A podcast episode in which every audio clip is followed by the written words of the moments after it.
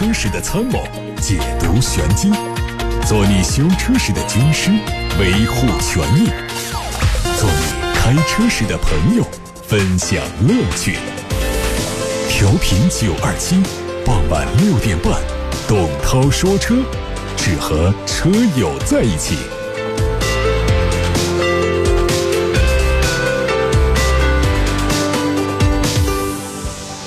各位正在收听董涛说车，在七点半之前，大家都可以就选车用车向我提问。先看今天的汽车新闻。刚刚外媒发布了法拉利未来新产品和发展方向的规划。整体来说，法拉利将全面推进旗下车型的电气化，同时会用新产品来开拓更大的市场。今年法拉利会推出总共五款新产品，并且在二零二二年之前为百分之六十以上的车型配备混合动力，在为新车提供更好的动力的同时减少碳排放。梅赛德斯奔驰表示，要在今年年底之前把插电式混动车型扩展到十款。这也就是他们耗费九十亿英镑来投资电气化战略的重要一环。到二零二零年年底，奔驰品牌的插电式混动车型将超过二十款。此外，专家预计到二零二五年，纯电动车和插电式混动车的销量占。到总销量的百分之四十左右。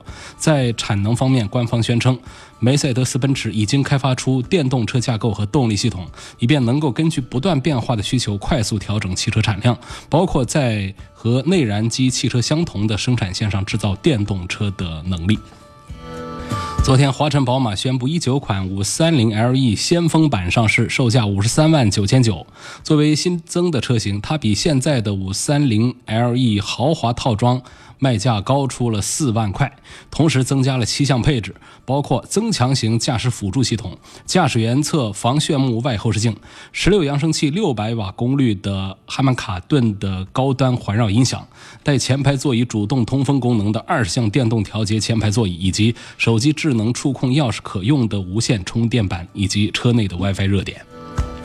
林肯的中大型 SUV 航海家会在后天上市，预售价四十二万元起，将推出四款车型。网上已经有了它的一些配置信息。航海家的外观继承了最新的家族风格，有网状的格栅配合 LED 头灯，内饰是对称设计，运用了大面积的软材料。它延续了林肯经典的旋钮式换挡方式，还加进了全液晶仪表和第三代的多媒体。全系标配了前排座椅加热、前排双层玻璃和七色的氛围灯。北京现代全新胜达会在四月底上市，它采用了分体式的大灯组，上方的大灯设计很狭长，整体来说比现款在售车型更时尚。侧面的线条很平缓，和现款属于不同的风格，得益于。贯穿式的尾灯，它的尾部也显得非常有层次。车长四米九三，轴距两米八六五。车内非常简洁，除了很多的软性材料，还有全新设计的仪表，更加运动的方向盘，悬浮式的大尺寸的中控屏。动力是两种不同调教的二点零 T，有四驱。日前，美国的一家公司宣布将签署一份三方合资企业协议，和江苏省以及杭州、台州的两家企业合资，共同研发并出售氢燃料电池汽车。二月十七号，东风风神湖北特区在湖北剧院给广大新老客户带来了一场元宵喜乐音乐会，共同欣赏经典动漫音乐。这场音乐会也是东风风神千人感恩答谢会，并且已经成为了风神客户一年一度的传统盛会。今年是第六季。一千多名东风风神车主，湖北地区的近六十家主流媒体，二十多位环保工人代表以及社会各界人士受邀参加。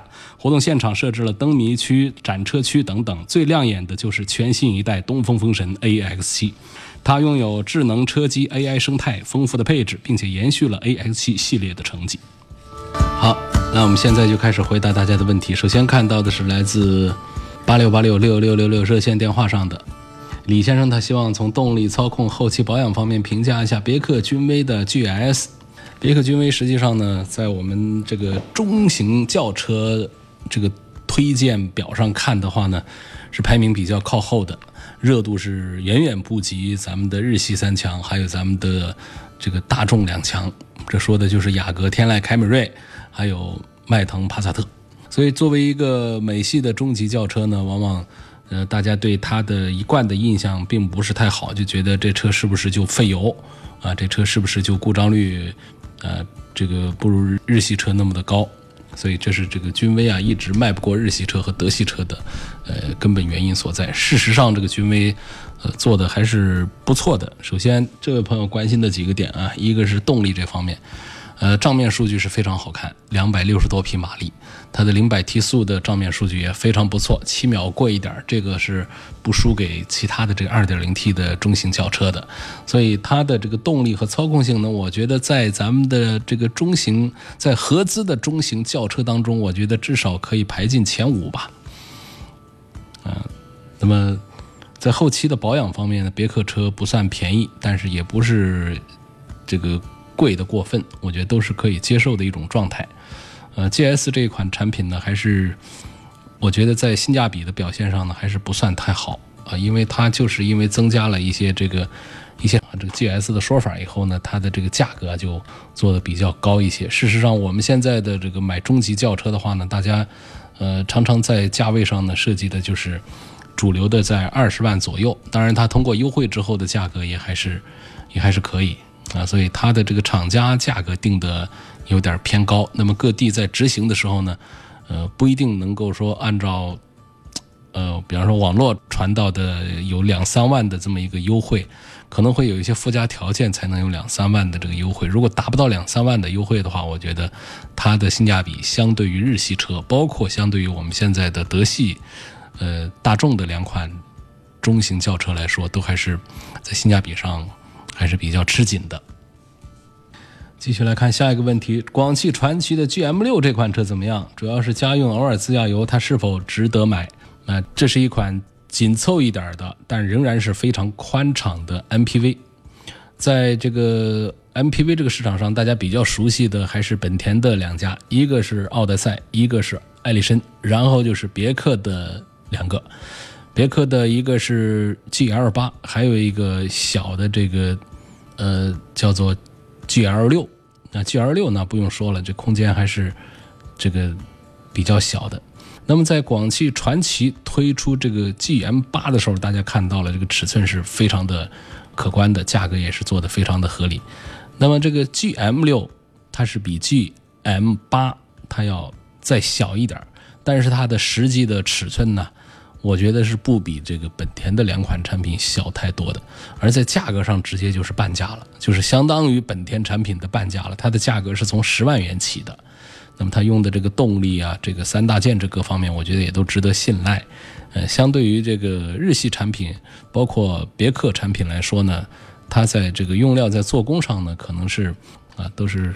不是那么的高档，不是那么的好，但是对于它的价格来说，我觉得性价比仍然还是很棒的。尤其是它在设计上是非常成功，不管是这个 GM 六也好，还是 GM 八也好啊，他们的设计都是非常成功的。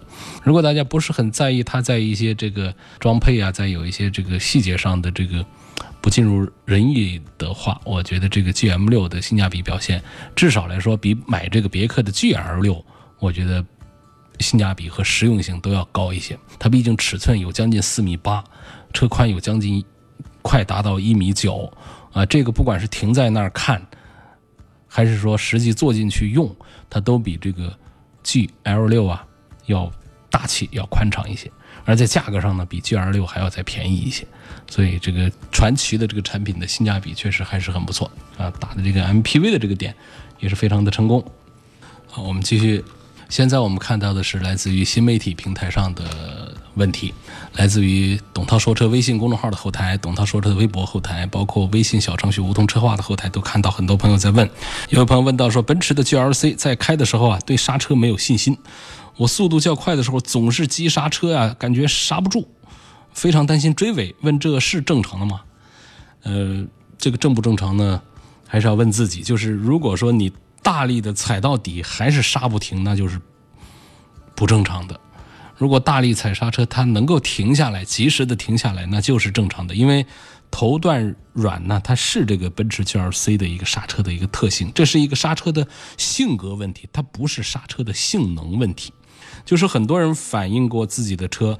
头段刹车软，或者有的朋友说头段刹车特别敏捷、特别贼，一脚一靠上去，车子就有减速的效果。稍微重一点，车子蹬就停住。呃，但是这并不代表它最终的这个刹车距离。我们说刹车距离是说有一个固定的指标来评价，就是按照一百公里的时速一脚最大力度的踩到底停下来，这个过程需要多少米？在地面上需要行驶多少米？常常我们认为能够进四十米还算不错了，呃，甚至于在四十米就算是进入这个优秀的阶段。甚至我们按照这个一百分的这个满分来说的话呢，四十米以内可以算八十分以上了。那有一些车能够跑到三十七米以内，我觉得这就是九十五分以上了。我们还见过三十四米的车呢，那就是接近满分了，九十九分了。那么在四十米开外，其实也是及格的水平。你看，四十米、四十一米、四十二米很常见，这差不多就相当于学生考试一百分满分能考到呃这个六七十分了。但是说我这个车跑到刹车距离在四十五米开外，我认为这就是不及格了，呃，属于是比较慢的了。啊，差不多就这么比喻啊，就是让大家比较直观的能够了解这个刹车距离是什么样的一个啊评判的标准。那这个标准都是民间的啊，它不是官方的，没有国标，没有国家强制标准，没有国家推荐标准，没有行业推荐标准，其实也没有企业标准。好，那么我们说这个。奔驰的 GLC 这个车呢，确实很多人都反映过，它的头段是偏软一点的，但是这并不代表说它的刹车距离这个成绩就不好。印象当中，它的百公里刹车距离是在四十米以内的，是八十分以上的优秀水平的。呃，它是需要驾驶员尽快适应的，并不代表刹车距离比别的车长啊。所以我认为，奔驰 GLC 的这个。头段刹车的这个问题是它的一个刹车性格问题，不是它的刹车性能问题。下一个问题问到了武汉市哪一个店有高尔夫 GTI 的展车或者是现车？这个恐怕是没有啊，我没跑 4S 店啊，但是我估计是没有，因为我掌握的这个销量数据上，我都对它没什么印象。说实话，呃，如果没说错的话，应该是就是全国范围所有的这个。一汽大众的 4S 店加一块平均应该是一个三位数，而且是呃小三位数，不是大三位数，可能是一两百台的样子。也就是说，可能一家店两个月都卖不出一台去，就这么一个水平。所以你想，如果你是经销商，你会不会压着钱存一台车，把这个车进货放在那儿，然后几个月卖不掉？然后让消费者拿到手上还说这是一个库存车，不会的。一般大家都最乐意干的事儿是，经销商是最乐意干的是把旺销的车进货回来，啊，及时的脱手，资金转化也快。如果不是厂家强制要求的话，通常那些冷门的车大家都不愿意提货，呃，所以他会厂家会有一些搭配，比方说，呃，这些热销的车会搭配这个，呃，冷门的车。甚至于说布置一些任务，打比方说啊，打比方说像啊迈腾卖得好，啊那他就说，行，你把这个高尔夫的 GTI 啊，你两个月三个月你得跟我配一台，啊不然的话算是没有达成这个任务指标，就这样的意思。所以说经销商一般都不会备货现车，所以他都是需要预定，呃预定的时间因为都是国内厂家，我不知道具体多长时间，可能得应该是在一个月左右的预定的周期吧。呃，还有关于一汽大众的车的问题，问高尔夫和速腾该怎么选，哪个配置好一点？嗯，速腾的储物空间因为有个后备箱会大一点，它适合家庭用。高尔夫呢，它没尾巴，但是它后备箱呢也还是可以装点东西，它适合单身用车。两款车的动力都是一样的，1.2T、1.4T、2.0T，还有一点六的自然吸气。那变速箱有双离合，有 AT，有手动挡，最稳定的就是1.6自然吸气。加六 AT 的自动挡的这个组合最稳定的，其次是二点零 T 加湿式的双离合。然后我建议呢，买一点六自动挡呢就干脆慢到底，反正是慢，要个高尔夫也没啥用。咱们图另外一头，就图个后备箱大，而且还可以图一个后轮独立悬挂啊，因为这个速腾它全系是四轮独立悬挂，四连杆的后悬挂。而这高尔夫呢，它除了一点四 T 之外，除了 2.0T 之外，它其他都是都是扭力梁的非独立悬挂，所以我们已经1.6自然吸气已经很慢了，咱们就干脆慢到底。我们得就一头，另一头就是它呃有一个大一点的后备箱，有一个后轮的独立悬挂。那如果说你看到顶配 2.0T 上去，那就不要选速腾，因为这个速腾应该是买不到了，那销量几乎为零。刚才说那高尔夫 GTI 2.0T 销量几个月为一台两台，它还不叫零，所以我是这样的一个推荐意见。您正在收听的是董涛说车。好，继续来回答大家的选车用车提问，看看新媒体上的留言。有位朋友说：“我非常喜欢听节目，想买一款小型 SUV 了，女士开，不考虑空间和动力，主要是城市里面开一开。呃，就是要它好停好开，要小，然后要保养便宜，要油耗不高。然后呢，我看中了两个车，标致的2008和雪铁龙的 C3 XR。就说这两款车，呃，他说他更倾向于标致的2008，他的问题是。”就是谁更合适？第二个呢，就是这个2008的 1.0T 的三缸发动机是否靠谱？另外，他还希望能够推荐其他的车，也就是说，他这个预算价格呢，就是在呃十万块钱左右，想买一个小型的 SUV 了。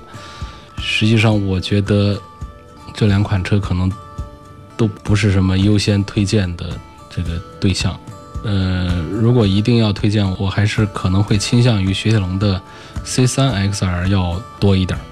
呃，为什么这两款车都不是很推荐？是因为这两款车确实是，呃，并不是在十万元左右卖的比较好的产品。呃，C3 XR 可能情况要比2008的还要再好一点。呃，事实上这车子也要显大方一点。然后在动力上呢，一个神龙公司的车呢，他们的动力总成都是一样的。一点六的自然吸气啊，一点二 T 的三缸机，还有这个高配的会有一点六 T。你提到的一点零 T 的三缸机应该是没有配在呃这两款产品上，所以它的这个 1.2T 的这个动力呢，我觉得是够的。呃，三缸机的这个缺点呢，就是震动大一点，呃，然后噪音会大一点。呃，实际动力这个 1.2T 它肯定是不比1.6自然吸气的弱的。你看它排量小，实际动力呢是可以做到达到这个1.8升的这种常规自然吸气发动机的这个水平的。嗯，从购买的角度呢，我可能还是会推荐1.6的多一点儿。一点六的这个普通的自然吸气的动力的一个是便宜一些呃第二个呢就是它维护起来也简单一些呃比方说换机油啊干什么的话都很随意就不用说一定要用好一点的机油啊就是在故障率各方面它也这种技术简单的动力我觉得要更好一些。呃实际上这种车呢我们也没必要追求它有多好的动力去我们追求到要好一点可以上它的这个一点六 t 去。1.6T 的这个价格的话，来买这个 C3XR 或者是2008，我觉得那实在是冤枉。冤枉花钱划不来啊！这个价位到了十几万，我们可以选择更好的产品去。所以我们在十万以下来买他们呢，就是它优惠过后到十万下方来买他们，我觉得还是有一点性价比。如果一定要在这两个产品当中选的话呢，我可能不会向这位朋友推荐二零零八，我会推荐轴距更长一点的，呃，普及率更高一点的，这个保值各方面都好一点的这个 C 三 XR。奔驰的 GLA 两百跟宝马二系的旅行车二二零应该怎么选？啊，如果说是这个对空间要求高一点的话呢，那是比方说我们经常会后排要坐人呐，后备箱要带东西的话，就是家庭用户的话，还是二系旅行车二二零。但如果说是一个时尚年轻的单身汉的话，不管男女，尤其是女孩买这个 GLA，我觉得似乎是要呃更加的。更合适一些，更漂亮一些。我们也不需要追求它太多的这个空间呐，呃，实用性啊这方面，我们可以放弃它。嗯，这是一个层面。然后从另外一个这个层面上来讲啊，这个宝马的二系旅行车啊，呃，它在用这个动力方面，就是其实动力也不弱了。但是我觉得这个 GLA 上的 1.6T 啊。包括二点零 T 啊，好像还是比这个二系上的这个还是要稍强一丁点儿，但是这个不是太重要啊，所以主要还是从两个维度上来推荐。对这个空间要求高一点的，像家庭主妇这样的，它的实用性要求更高一些，应该买这个二系的旅行车。如果是单身汉的话，买这个奔驰的 GLA 还是挺合适的。我们继续看到的问题，问到了本田冠道。凯迪拉克的 XT4，大众的途观 L 应该怎么选？其实这位朋友没有留下具体的需求倾向，所以我也没有办法给出具体的答复。他们都是很不错的车，各有所长，各有所短。如果你想要入门豪华车，肯定是凯迪拉克的 XT4，除了小一点，它的技术、做工、设计都非常不错。如果要乘坐很舒适，并且故障率低，那就应该首选本田冠道或者说本田的 URV。大众的途观 L 呢，是当你不知道怎么选的时候的选择。它月销量将近两万呢，是凯迪拉克 ST4 和本田冠道、本田 URV 的销量总和比这个总和还要大。那么多人都在选择途观 L，你跟着买就是了嘛。另外要说一点啊，就是这三款车之间其实是相互没有什么竞争关系的，它们属于不同的阵营。有一个消费维权的问题，梅先生他咨询的是众泰 T 六百酷配这款车。他说是一八年七月份买的车，两个月之前发现这个右边大灯里头有水汽，一开始没注意，但是时间长了，我发现问题一直存在。下雨天或者是洗车的时候啊，水就会渗到灯罩里头。我找了 4S 店，他们让我去指定店维修，工作人员说是灯罩上有裂纹，需要把报告发给厂家处理。几天之后，厂家回复这是人为原因导致的，不给免费换灯。但我觉得不合理，因为。买车之后，灯罩并没有撞击过，应该是质量的问题。后期找到鉴定公司，他们说鉴定不了，只说有个裂纹，这个裂纹导致漏水，无法鉴定出是否原车就有。希望帮忙维权，这个也可能也帮不了你，因为这个你对这个裂纹什么时候产生的，确实是没有办法给出证据，你没有办法证明这不是你干的，呃，4S 店也没有办法证明。不是他们的原因，而且尤其是这种容易引发外伤的这么一些这个问题，包括轮胎上的伤痕，呃，包括这个玻璃上的裂痕、大灯上的裂纹，这些东西我们很难说把它归为都是厂家的问题。可能在质量问题上呢有这样的可能性，但是呢这样的鉴定呢往往是一个非常划不来的一件事儿，就是我们对这个灯罩进行鉴定。鉴定的费用会非常昂贵，啊，会以万元为单位，而且呢，很多地方不对个人受理，他们往往会对团体的一些这个呃项目感兴趣来接收。那但是说个人说拿个灯罩来请一个部门来做鉴定，目前我们的体系里面还不健全这一点，啊，所以成本很高，时间成本和费用成本都很高。那如果说我们赢了又怎样？就说我们花了几万块钱把鉴定结果做出来了。做出来之后，厂家给你换一个灯罩，你说你是不是一件得不偿失的事儿啊？我们从这个维权理性的角度来讲的话，可能就是算这个账。那如果说我们就是要啊这个认个死理儿，非得把这个事儿弄下来的话，那么这个要找到咱们的这个一个是这个质量监督检验部门，第二个呢就是在北京呢有一些呃这个有国资背景的一些公司。包括一些社会公司，他们会取得这方面的一些鉴定的资格。众泰的车呢，确实这几年销量一路下滑，是因为前些年刚出来的时候呢，大家一阵风的觉得它外形漂亮，啊，大家给它改名叫保时泰，它的车呢都是学这个保时捷的卡宴呢、玛卡呢，都学得非常像。那买了之后呢，用着用着，大家发现这个质量问题啊，毛病实在是太多了。啊，于是大家都不敢买了。用过的车主啊，他不是都说好；用过的车主啊，啊，都喊倒霉。所以说，这样的口碑传开之后呢，它不可能是一棵常青树，不可能一直销量可以。所以不准确的数据啊，一八年、一七年销量应该就是每年百分之二三十的往下跌。这是应该讲呢，就是大家看清楚了这种山寨开发，嗯，它的这个。本质呢，其实是以这个低价，呃，来赢得市场的关注，但实际上呢，在品质上、产品质量上是疏于管理的。看下一个问题，这有个朋友他说，我的这个一六款的福特福克斯一点六升的排量的这个，它现在开动的时候呢，总是抖动厉害，一耸一耸的跑起来，一耸一耸的，这是车有问题吗？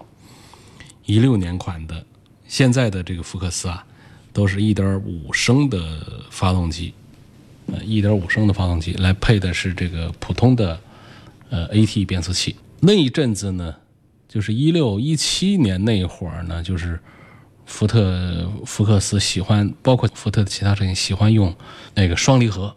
可以说你这买到了正宗的福特双离合，是双离合变速箱的问题的可能性非常大，啊，大概率的时间就是这么一个事儿了。嗯，还没过质保期，去修去弄，这是车有问题啊，肯定是车的问题。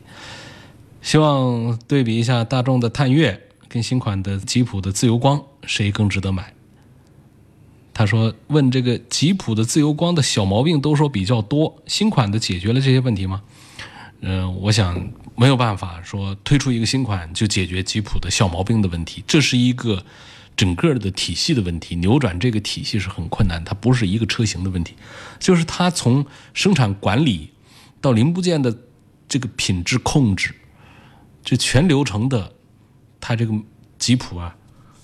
它就是这么一整套东西下来的，它没有办法说一瞬间把它扭转，它得是慢慢的一年更比一年好，那到最后呢，丢掉自己的毛病多的这么一个帽子。但是美系车呢，往往就是全体起立，他没有办法说把这个帽子丢得很远啊。不管是说这个通用、别克、雪佛兰啊、福特、吉普啊等等这一系列的产品，它整个。是一个美国生产制造文化的一个问题，所以导致了。你看这个日系车，它为什么毛病小一些、少一些呢？就是这个日本的这个工业文化、制造文明这方面的一些传统，让他在开发制造这一款车的过程当中，他哪怕他会节约成本，但是呢，他在小毛病的控制上，他确实是有一套。那生产质量管理，当我们走进这个本田。丰田日产的车间的时候，会看到他们和呃欧美系产品的这个企业的不同，所以它的品控控制，它不是说一款车型换了就一下子就好了的。雅阁混动和汽油版怎么选？我推荐混动。再问说，十五万我是买一个宝马一系的幺幺八 i 时尚型，还是买个领克零三，还是买一个现代的菲斯塔？室内通勤使用，希望对比这三款车。这三款车当中，这个价格如果有品牌情节的话，我相信我就算是跟你推荐了领克，推荐了现代的菲斯塔，你还是会买宝马。毕竟我们十五万买了宝马，而且是新宝马，不是二手车。所以在一系上呢，我们觉得对应它的价位来说。它身上的这些缺点都还算好了，包括它的前驱，包括它的 1.5T，我觉得这个价位还是挺好的。我干脆还是向你推荐它吧，毕竟优惠过后的这个价格，一个便宜三个爱嘛。呃，同样的十五万这个价格，我们来把这三台车并在一块儿看的话，我相信多数人还是会把目光转向这个宝马的一系的，就这一点。那么在这样的价格的体系下，我们再来把车拿一块儿分析对比的话，其实意思不太大。呃，很明显的说，吉利的这个动力系统，还有现代的这个呃菲斯塔的 280T GDI 这样的动力系统是肯定不会比宝马上的这个 1.5T 的三缸机差的。啊，包括其他的一些行驶品质啊各方面，你像领克的其实做的还是很棒的。但这样的对比之下呢？最终我们还要，还是要因为品牌、因为价格的这样的一些综合的原因，会考虑宝马一系多一点。还有朋友问说，我最近是在其他平台上怎么来收听董涛说车？很多了，你通过这个手机啊，通过大电脑啊，它都是很容易通过各种自媒体平台。现在我们呃这个入驻了很多的新媒体的平台，包括微信公众号“董涛说车”都是同名的。微信公众号啊，什么微博的，呃，什么这个蜻蜓的，什么喜马拉雅的，阿基米德的，荔枝还没有入驻，这个微信小程序梧桐车话的，这些都可以听到我们的音频的产品。然后文字的图文的产品呢，那就更多了，那除了微信、微博之外，还有咱们的这个其他的一些，包括腾讯的开放平台、今日头条、一点资讯等等等等，不多说了。感谢大家收听和参与每天晚上六点半到七点半钟的董涛说车。错过收听，可以通过刚才的这些平台来重听。